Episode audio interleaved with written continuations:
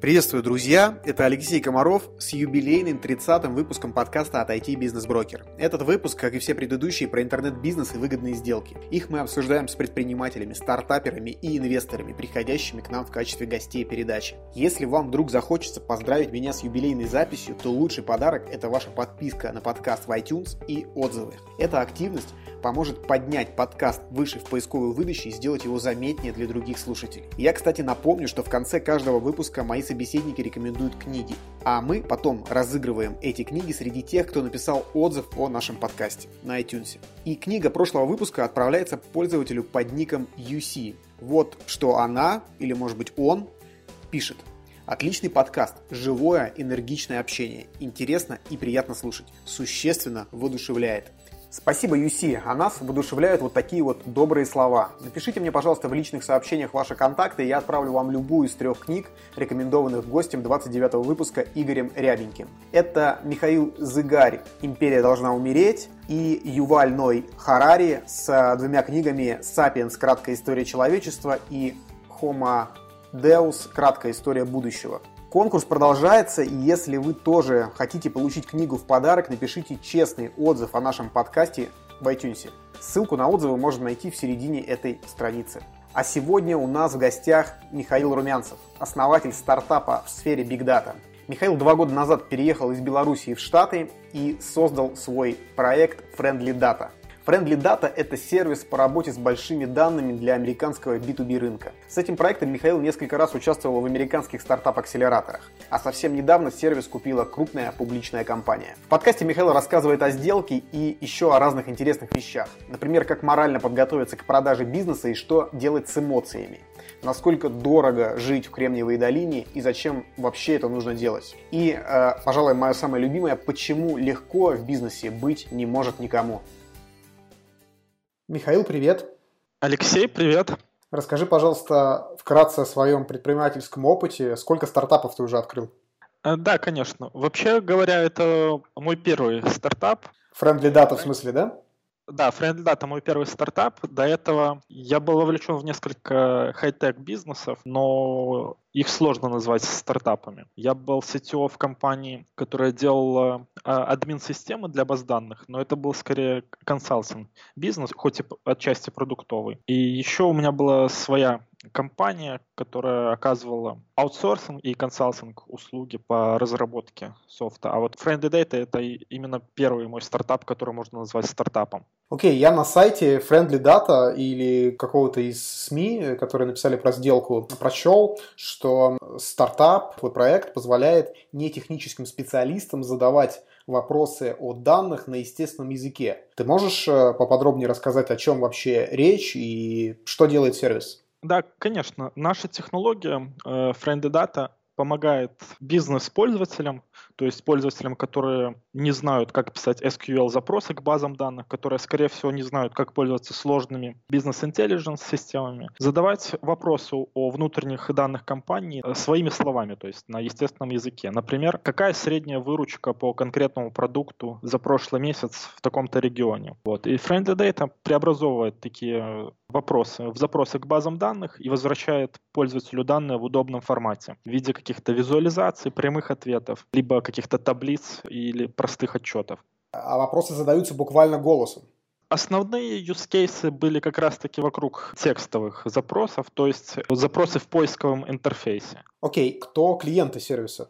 Мы продавали этот сервис компаниям из разных вертикалей, например, крупным гейминг-компаниям, компаниям из страхования, из финтека.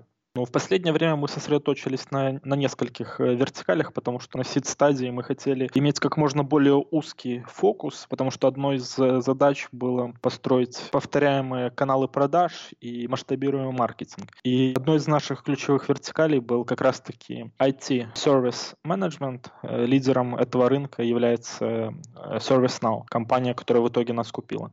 А как правильно перевести на русский язык IT-сервис менеджмент, управление IT-проектами? Что конкретно делает эта компания? На русский язык оно примерно так и переводится. Конкретно компания ServiceNow, она предоставляет, ее флагманский продукт называется Now Platform, которая помогает крупным организациям упростить работу со всякими IT-процессами, начиная от заказа, не знаю, новой мышки, до прохождения там каких-то внутренних корпоративных полисов, либо каких-то банальных вещей, как сброса пароля. И ну, миссия ServiceNow сделать э, работу в крупных организациях проще. И у них вот есть эта ERP-платформа, Now Platform, в которой происходит очень много работы не только IT-специалистов, но и любого сотрудника компании. И через эту платформу он может э, управлять какими-то IT-услугами и делать какую-то свою конкретную работу. Ну, то есть фактически ваш стартап делает то же самое. Он упрощает работу пользователей по доступу к каким-либо данным. Да, и с помощью Friendly Data пользователи Now Platform смогут задавать какие-то аналитические э, запросы по определенным тикетам, которые есть в этой платформе, по какой-то аналитике и искать э, нужные им сервисы с помощью естественного языка, то есть задавая простой поисковый запрос. А как эта идея пришла к вам? Вы уже работали до этого с командой в области каких-то таких запросов, баз данных или чего-то похожего? Вообще идея — это такое, естественно, продолжение моего предыдущего опыта, потому что раньше я был в сетевой компании, которая делала админ-системы для баз данных, и уже тогда из этого опыта я понял, какие есть проблемы на рынке. Во-первых, я понял, что рынок очень большой, потому что в каждой enterprise организации есть какие-то корпоративные базы данных, и тем или иным способом бизнес анализирует эти данные для того, чтобы принимать какие-то решения уже на бизнес-уровне. С другой стороны, я понимал, что для нетехнических пользователей нет удобного доступа к этим данным. И для того, чтобы получить какую-то аналитику, э, менеджер должен звонить э, там, в BI-отдел, например, и запрашивать э, какой-то отчет. Либо второй путь — это изучить язык запросов, например, SQL, и делать это своими руками, что никто не будет делать. И тогда пришла идея продукта, который бы помог бизнес-пользователям получить доступ к своим же внутренним данным. Друзья, спасибо за то, что слушаете этот выпуск. Если у вас есть какие-то идеи или рекомендации, напишите мне личное сообщение. Еще вы можете оставить отзыв. Это поднимет подкаст в поисковой выдаче, и его сможет послушать большее количество людей. Если вы слушаете меня с помощью iPhone или другого устройства от Apple, то оставить отзыв можно в iTunes на странице подкаста. Кроме этого, написать можно прямо на наших страницах в Facebook или ВКонтакте. Все ссылки традиционно можно найти в описании подкаста. Понятно, но вот э, как я себе это вижу, вот эти отчеты, которые пользователи, работники корпорации могут запрашивать у базы данных, они же, наверное, все-таки стандартные. Там отчет по прибыли, отчет там, по продажам в разрезе какого-то месяца. И их, этих отчетов ограниченное количество. Так ли нужно делать специальный сервис, который будет эти отчеты генерировать по каким-то удобным запросам? Да, хороший вопрос. Дело в том, что в крупных организациях таких отчетов не, не несколько, а несколько тысяч. И, например, если даже вы создали эти отчеты в табло или в каком-нибудь другом бизнес intelligence инструменте, настоящий челлендж для пользователя найти этот отчет внутри системы, потому что их там несколько тысяч. Это одна сторона. А с другой стороны, когда речь идет о каких-то отчетах, типа просто отчет о выручке, ну, э, это одна проблема. А когда вам нужно сделать отчет о выручке за какой-то конкретный период, да еще и учесть только определенный регион и добавить еще десяток условий в том же самом запросе, это уже совсем другая проблема. И вот наше решение, оно может находить данные, в базе, даже если добавить там десятки разных параметров в одном и том же запросе. И в этом э, как раз-таки наше отличие от традиционных NLP, то есть Natural Language Processing, решений, у которых точность очень сильно падает, когда добавляется несколько различных параметров. Наша система, она может обрабатывать не только такие грамматически корректные выражения на естественном языке, но и сложные аналитические запросы, потому что мы построили Friendly Data специально для аналитики данных. Окей, okay, а как вы подтвердили гипотезу о том, что ваш продукт в таком виде вообще кому-то нужен и за него готовы платить клиенты? Как это было? Мы очень просто это подтвердили. Мы пошли к клиентам и начали продавать еще до того, как у нас был сам продукт. То есть я начал делать продажи еще на стадии прототипа. Я показывал просто презентации, какие-то прототипы. И уже тогда собирал фидбэк от клиентов, и у нас всегда был такой подход. Сначала мы продавали, а потом делали. Ну, то есть lean стартап. Да, да. А как ты считаешь, это чисто американский продукт или он может быть востребован и на нашем рынке? На самом деле у нас было много запросов э, с разных рынков, в том числе с российского, но на на этой стадии мы решили фокусироваться на американском рынке, во-первых, во-вторых, на английском языке, потому что это все-таки продукт, который работает с языком, и в разных языках есть своя специфика. Поэтому на, на этой стадии мы решили быть как можно более сфокусированы. На самом деле сложно себе представить, чтобы какой-нибудь «Газпром» допустил вас э, к своей базе данных для того, чтобы вы туда приделали какие-то э, автоматизацию запросов. С точки зрения безопасности, мне кажется, будет много вопросов. А проблему безопасности мы решили. Во-первых, в отличие от конкурентов, мы не требуем доступа к, к сырым данным. По большому счету нам нужно знать только структуру базы данных и какую-то метаинформацию, то есть данные, которые обычно нечувствительные. Это с одной стороны. С другой стороны, мы предоставляли on-premise решение, которое можно было бы установить на, на свой сервер. Таким образом, внутренние данные компании никогда не покидали внутренний э, network э, организации. Понятно. Я прочел в СМИ, что Friendly Data в твой стартап проинвестировала 14 инвесторов. Почему так много?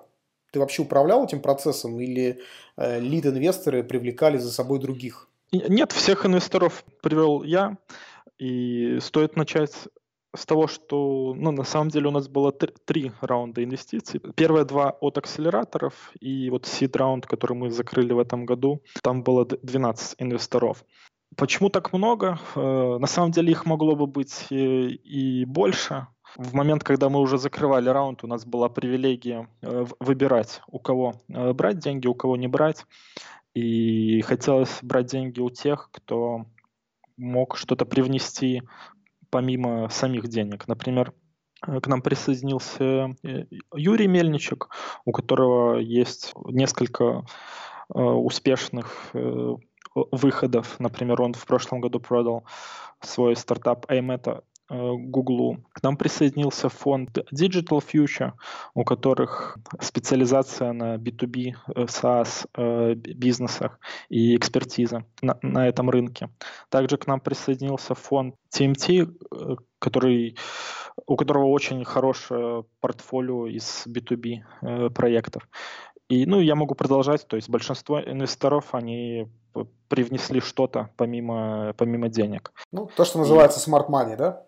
Ну, да, да, можно так сказать. Ну, я думаю, что название, на самом деле, этих фондов и инвесторов э, мало что скажут нашим слушателям потому что они просто неизвестны в России, в Беларуси. Просто вот интересно, как ты считаешь, э, в последнее время есть тенденция, что в сделках участвуют все больше и больше инвесторов. Как ты считаешь, это э, потому что они хотят разделить риски, ну, снизить риски, разделить их с другими соинвесторами? Я бы не сказал, что это тенденция, потому что есть и обратные примеры, где фонды хотят э, инвестировать большими чеками, и, ну и получается, что наоборот, меньше инвесторов. В, на, в нашем случае это скорее было такое стремление со стороны фаундеров, потому что я, я не хотел отдавать э, контроль над компанией э, на, на таком раннем этапе. Поэтому ну, мы, мы не хотели отдавать места на борде директоров, мы не хотели давать кому-то определенные liquidation preferences, и все инвестора заходили на одних и тех же условиях. То есть это скорее было стремление со стороны команды. Окей, расскажи в двух словах про твой опыт участия в акселераторах американских 500 стартапов и Plug and Play. Как они помогли в бизнесе? Что касается Plug and Play, мы туда пошли э, в тот момент, когда уже сделали поворот в сторону enterprise, в сторону крупных организаций, и Plug and Play э, специализируется именно на таких э, связях стартапов с э, крупными корпорациями. То есть это было такое устремление, устремление сделать какой-то бездев, каст-дев с помощью акселератора. Вот. И они именно с этим и помогли.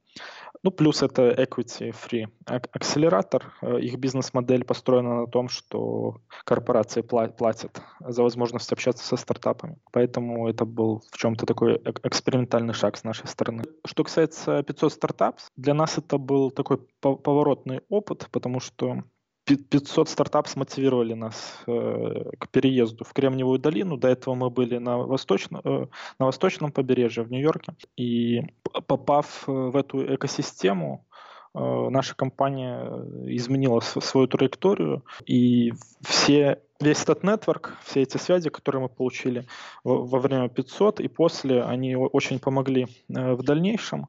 Вот кроме того, как, ну, как такой классический образовательный акселератор – 500 э, стартапс, наверное, один из самых лучших в мире, если не лучший, потому что для технических фаундеров э, это уникальная возможность прокачать э, различные бизнес-скиллы, маркетинг, продажи, фандрейзинг. Э, Все это объясняется э, на примере успешных э, фаундеров от и до. И менторская сеть 500 стартапс, она очень крутая. По сути, через 500 стартапс, через одно рукопожатие можно найти любого топ, топ-специалиста по какому-то очень узкому вопросу в Кремниевой долине.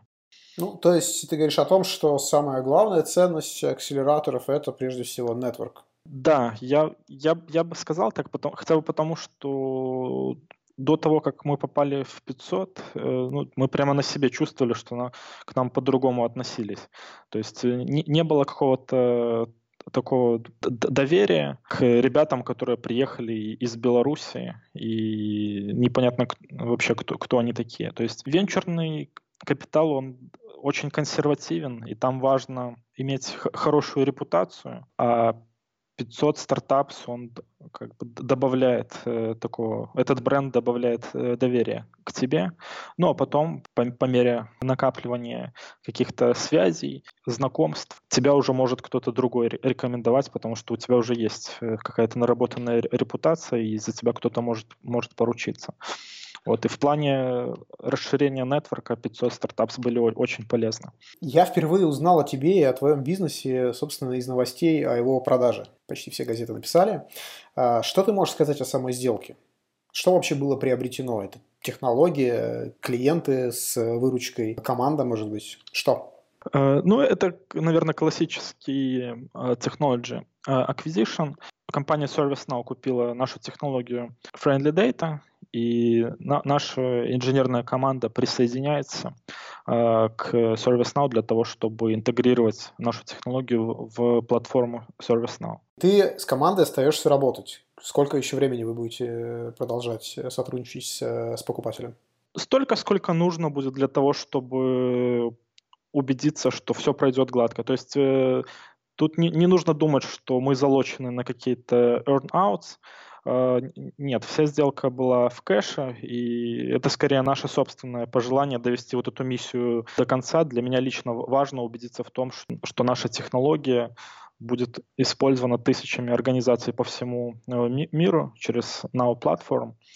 И тогда я буду считать, что моя собственная миссия выполнена. Ну, кроме того, я считаю, что на моменте покупки компании, технологии и продукт не заканчиваются, потому что преодолеть вот эту трансформацию в крупной организации это тоже такой важный вызов, важный процесс, который должны пройти фаундеры.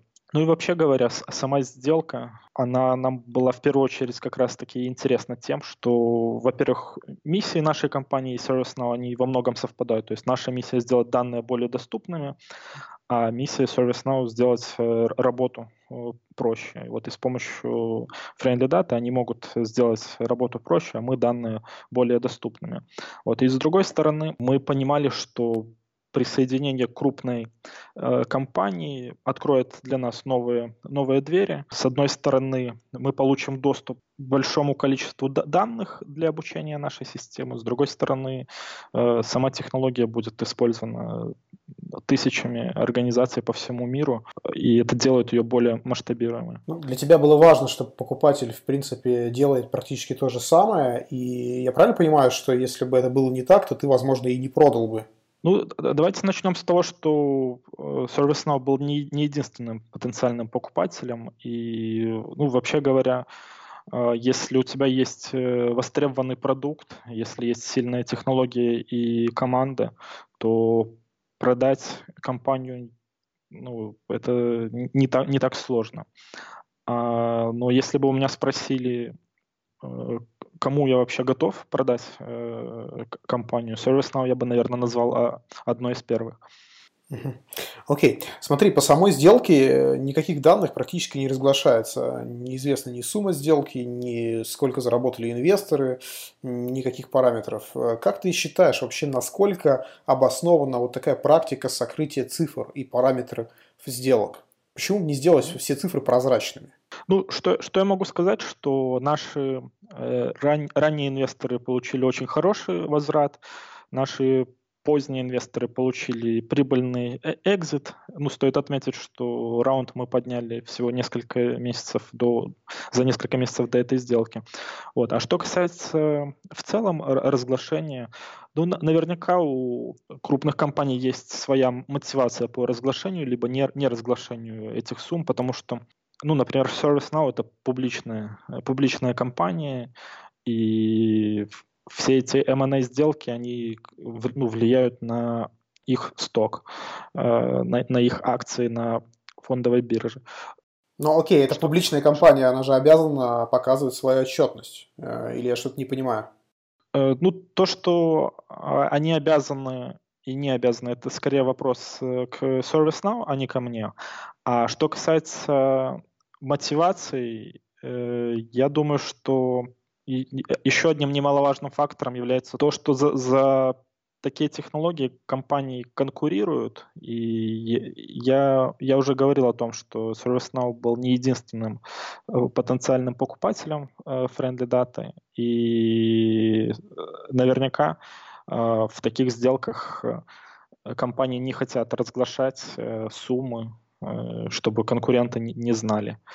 Что ты можешь порекомендовать вот с высоты своего опыта а, предпринимателю, решившему продать свой IT-бизнес? Что вообще сделать в первую очередь?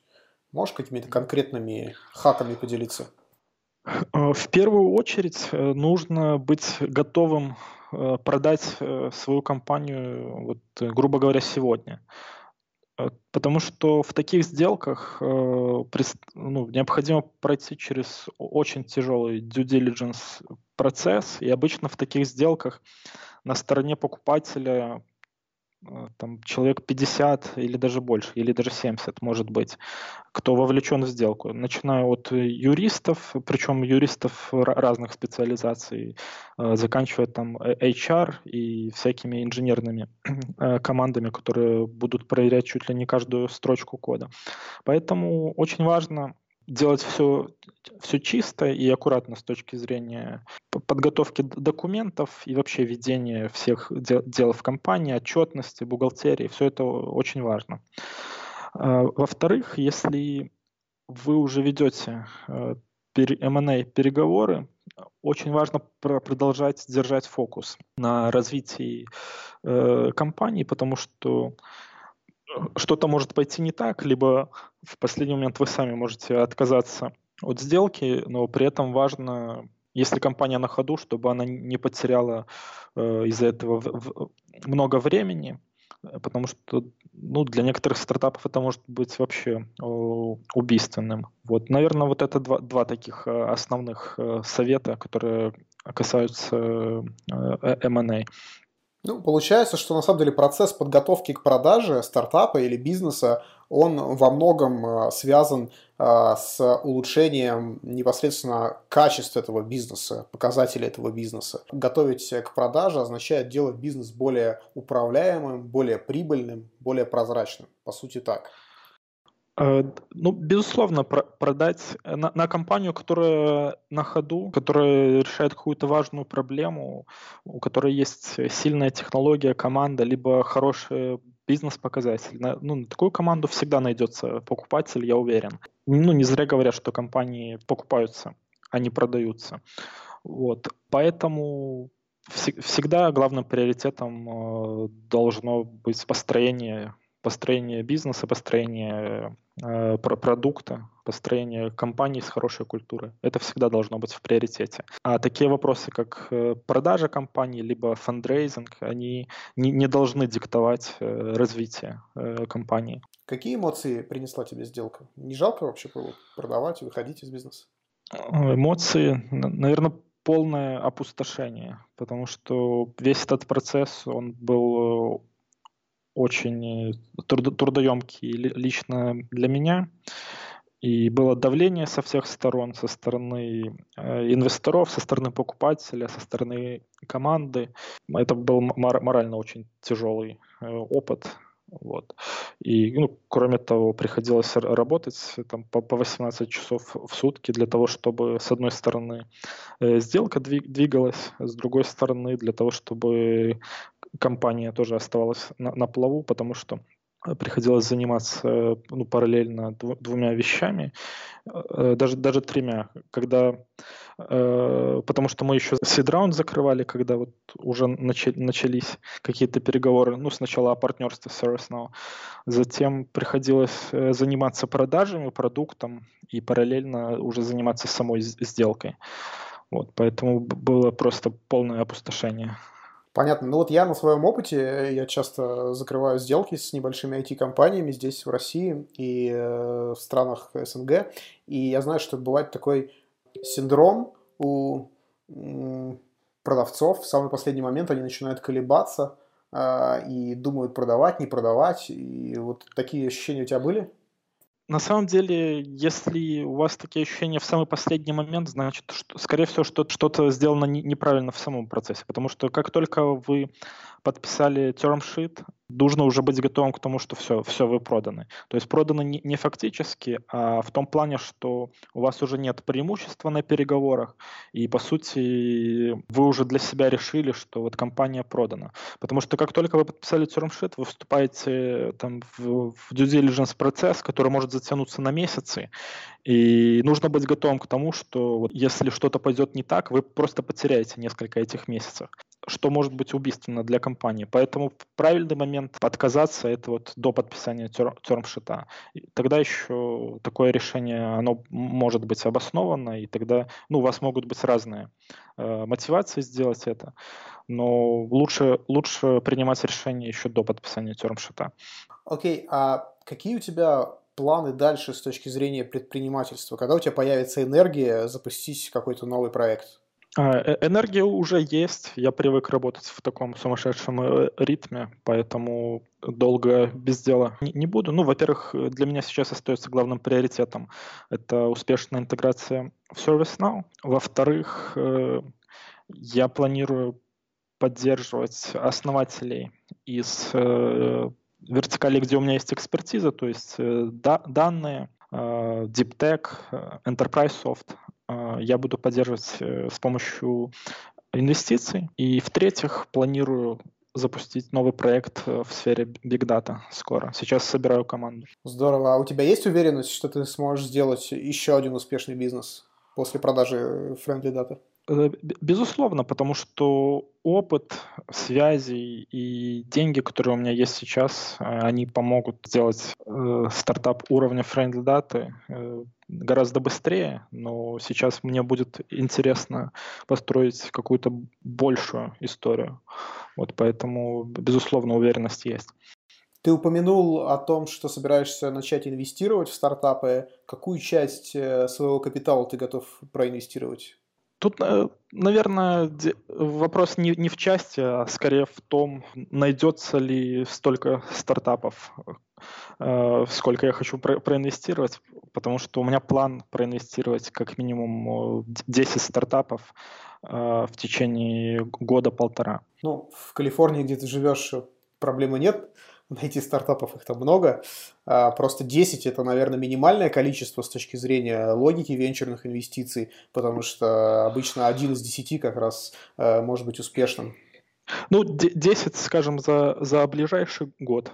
Пока что для меня это тоже будет э, такое, такая учеба. Вообще план проинвестировать в 20 стартапов за два года. В Беларуси сейчас резкий рост в IT-индустрии, но ты живешь и работаешь в Штатах. Кстати, ты давно в Штатах? Два года назад я купил один билет, э, билет в один конец и переехал в Штат. Почему? Не хочется вернуться? Ну, с точки зрения возможностей в, в Кремниевой долине возможностей больше, чем где бы, где бы то ни было. В Беларуси все еще очень такая зачаточная стадия э, развития стартапов. И ну, этот рост, он скорее относится к другим моделям развития хай-тек компании, а именно э, аутсорсинг. С точки зрения каких-то продуктовых историй у нас не так много э, success stories. Окей, okay, ну вот вообще как ты относишься к этим инициативам? А, вот президент Беларуси подписал указ, там всем известный о том, что меняется законодательство в IT-сфере, многое разрешается. Вот ты считаешь, это вообще по-настоящему? Это действительно меняет рынок да, я приветствую эти изменения, и они уже оказали определенное влияние на местный IT-ландшафт. Э, Например, в Беларуси есть такая структура, как парк высоких технологий, которая дает э, налоговые льготы, ну, не только стартапам, а скорее, скорее даже Э, таким зрелым хай-тек компаниям, но в последнее время они начали и поддерживать еще и стартапы. Вот. Ну, э, в идеале, если бы такие нововведения распространялись не только на членов вот этого парка высоких технологий, который контролируется государством, но и вообще на, на весь, в идеале на весь бизнес или хотя бы на IT-бизнес. А вот многие предприниматели жалуются на дороговизну жизни в долине. Как э, ты к этому относишься? Как на самом деле обстоят дела твоими глазами? Сколько вообще денег э, надо на жизнь, чтобы жить э, там, где ты живешь? Ну, это нужно воспринимать как, э, как данность. Э, ну да, да, здесь дорого, это факт, но нужно быть к этому готовым. И поэтому стартапы, которые приезжают э, в долину, они сжигают деньги очень быстро, но с другой стороны это еще больше подстегивает двигаться быстрее а не сидеть на, на месте. Вот. А для того, чтобы комфортно жить э, в Калифорнии, наверное, нужно тысяч десять в месяц э, чистыми долларов. Что, на твой взгляд, должно измениться, чтобы бизнес-среда в IT, да и вообще на постсоветском пространстве, ну, то есть в России, Беларуси, Украине, развилась до масштабов Силиконовой долины? Хороший вопрос. Э, нужно начинать э, с малого. Вот понятно, что в Кремниевой долине уже есть определенная экосистема, есть университеты, есть определенные традиции, венчурный капитал. Но то, что мы можем изменить прямо сейчас, это начать помогать друг другу, потому что в Кремниевой долине сложилась вот такая культура взаимопомощи, и здесь предприниматели всегда стараются э, помочь друг другу, и вот есть такая культура делиться своими знаниями. Если удастся развить такую культуру в, э, в Беларуси, в России, в Украине, то это будет выгодно всем, и всем, всем будет полезно. Но ты не думаешь, что вот эта вот э, культура взаимопомощи, она свои корни берет из иммигрантской культуры, потому что, ну, не секрет, э, что в Америке почти все откуда-то приехали либо в этом поколении, либо в предыдущем, и стараются держаться вместе по национальным признакам, по языковым признакам, может быть, отсюда такая поддержка? Возможно, но я бы не сказал, что здесь прямо э, в долине есть такое разделение там, по каким-то национальным группам. Э, здесь, э, по большому счету, не, ну, неважно, откуда ты. И здесь очень толерантная культура ко всем. И Безусловно, это влияет на такой дух предпринимательства, и люди со всего мира приезжают в Кремниевую долину, потому что ну, они понимают, что если ты можешь сделать что-то здесь, ты можешь сделать это везде, потому что уровень конкуренции здесь, он запредельно, запредельно высокий. Да, ну вот э, происходит такая ситуация, что компании, лидеры, корпорации типа Facebook и Google, по сути, драйвят этот рынок, конкурируя за разработчиков, назначаем все более и более высокие зарплаты, а те, в свою очередь, там снимают жилье за все более и более высокие деньги, потому что ну, там, жилье а, оно ограничено в своем объеме в этом районе. Тебе не кажется, что это ну, пузырь, который рано или поздно должен как-то закончиться?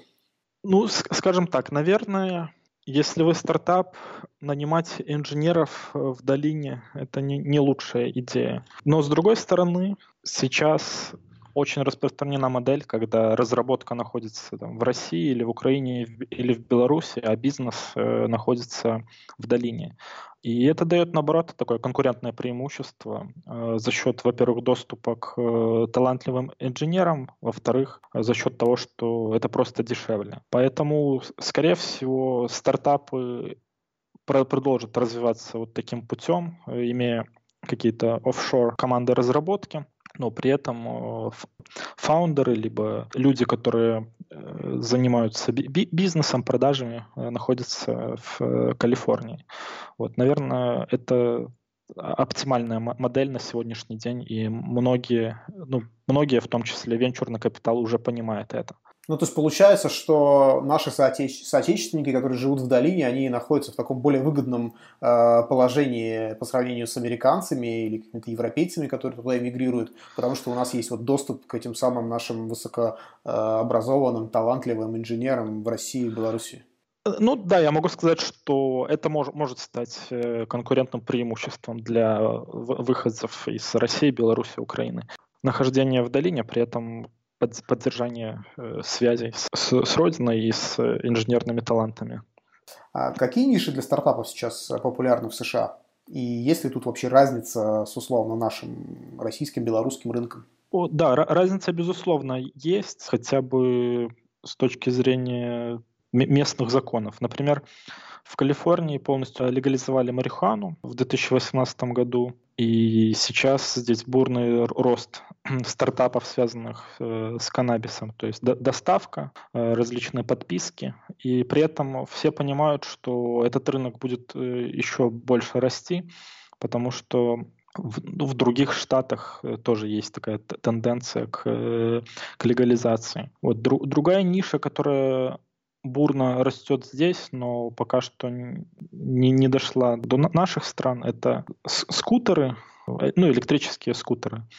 Потому что, например, в Сан-Франциско город, в котором Uber уже не, не очень хорошо работает из-за пробок, но при этом э, он город достаточно компактный, и на определенных расстояниях э, передвигаться на скутере более, более удобно, чем на общественном транспорте, либо на, на Uber. Окей, okay, ну вот ты сейчас, вот... да, назвал там две конкретные, там, скажем так, бизнес-идеи, я бы так назвал их, да, а, связанные с э, конъюнктурой, которая вот прямо сейчас работает. Что касается трендов, то есть, например, там, не знаю, искусственный интеллект, VR, блокчейн, эти вещи на слуху сейчас в России. А там также или нет?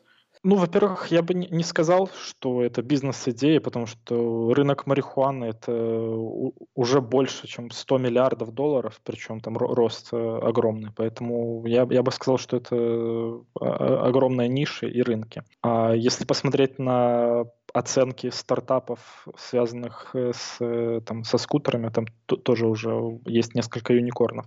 А что касается каких-то трендов, типа э, AI, наверное, это уже пройденный этап. Сейчас это уже ну, не хайп, а такая составляющая любого, ну, любого deep стартапа. То есть, если вы знаете, как правильно применить определенные данные в, ну, в бизнесе, то это просто такая важная составляющая вашего бизнеса. То есть ну, к этому относится так более, более прагматично. А, что касается других хайповых вещей, как блокчейна, здесь, здесь наоборот, э, как-то хайп еще не прошел, но сейчас больше смотрят на на такие инфраструктурные стартапы в сфере блокчейна. Понятно, спасибо.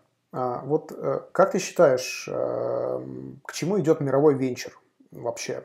То есть смотри, что получается. Корпорации большие типа Фейсбука активно развивают э, внутреннее предпринимательство и делают все возможное, чтобы под тем или иным соусом максимально быстро забирать талантливых людей к себе. Какие-то конкурсы, хакатоны, э, быстро покупать стартапы, вот это все. Не кажется ли так, что все предприниматели в будущем окажутся под тем или иным большим крылом? Facebook, Google, Apple – Хороший вопрос, скорее философский, а, потому что я считаю, что ну, предпринимательство нельзя убить. Э, это ну, что-то большее. То есть дух предпринимательства это что-то большее, чем просто интерес к каким-то деньгам. И, как правило, основателей стартапов движет что-то большее, чем просто желание заработать. А что касается тенден- тенденций, да, действительно есть такие тенденции. И сам венчурный ры- рынок меняется, и стратегические инвесторы становятся более активными.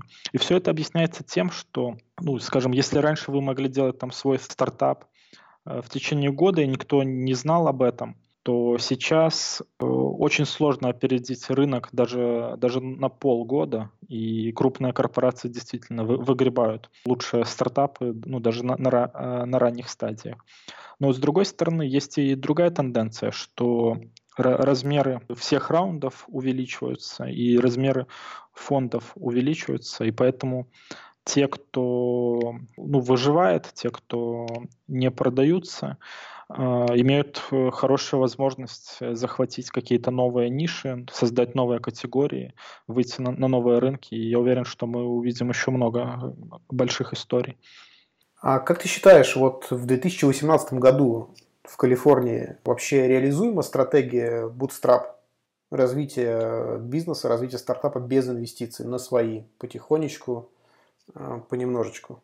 А, да, инвестируем. Более того, я знаю несколько таких примеров, когда из каких-то э, лайфстайл бизнесов, из каких-то сайт бизнесов вырастали очень интересные компании. Но это скорее, скорее исключение из правил. Ну, то есть инвестиции нужны прежде всего для скорости.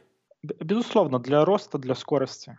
Э, но тут э, зависит от ваших целей. Если вы хотите построить прибыльный бизнес, э, то это один путь. Если вы хотите построить что-то быстро растущее, это другой путь. Ну, тебе не кажется, что когда ты берешь инвестиции, ты все-таки так или иначе отдаешь контроль над бизнесом? И если ты неправильно там поведешь себя в определенной ситуации инвестиционной, то тебя эта ситуация может привести к потере бизнеса? Да, конечно. Если ты берешь инвестиции, э, ты уже идешь этим венчурным путем, и ты должен понимать, что инвесторы ждут э, определенный возврат. Поэтому этот выбор, бизнес, э, либо, либо венчур, нужно делать до того, как ты взял инвестиции. Спасибо. Порекомендуй, пожалуйста, книгу для наших слушателей, которая тебя последнее время больше всего заинтересовало? Хотя, наверное, у тебя не было времени читать, а, потому что у тебя была сделка, но тем не менее, что ты последнее прочел? Э, да, к сожалению, в последнее время как-то нет, нет времени не то что на художественную, даже на, на бизнес-литературу. Но, наверное, одна из книг, которая вот резонирует с моим последним опытом, это книга Бена Хоровица «The Hard Thing About Hard Things», Э, в русском переводе легко не будет. Это книга Бена Хоровица, который э, сооснователь фонда Андерсон Хоровиц, один из самых уважаемых э, инвесторов и предпринимателей в долине. Он там делится опытом создания хай-тек компаний в условиях серьезной конкуренции и всяких неопределенных рыночных перспектив, то есть условия, которые присущи любому стартапу. Чем эта книга отличается от всех других книг по бизнесу? Это тем, что Бен Хоррис, он предельно честен здесь, и он действительно был много раз на грани краха, и он описывает вот все эти свои сложности очень от, открыто и честно, и он прямо говорит, что вот строить бизнес, строить компанию в Кремниевой долине, это очень, очень тяжело. То есть это не, не, не вот такая вдохновляющая книга, а скорее наоборот, готовящая к каким-то тяготам предпринимательства. Честная, да? Да, я бы сказал так, я бы сказал честная. Михаил, спасибо тебе большое за разговор. Э, я тебе желаю удачи в твоих проектах и чтобы у тебя получилось построить э, еще несколько больших компаний, стартапов, продать их и реализовать все свои цели. Да, спасибо большое, Алексей. Очень интересный разговор. Удачи. Да, удачи, пока.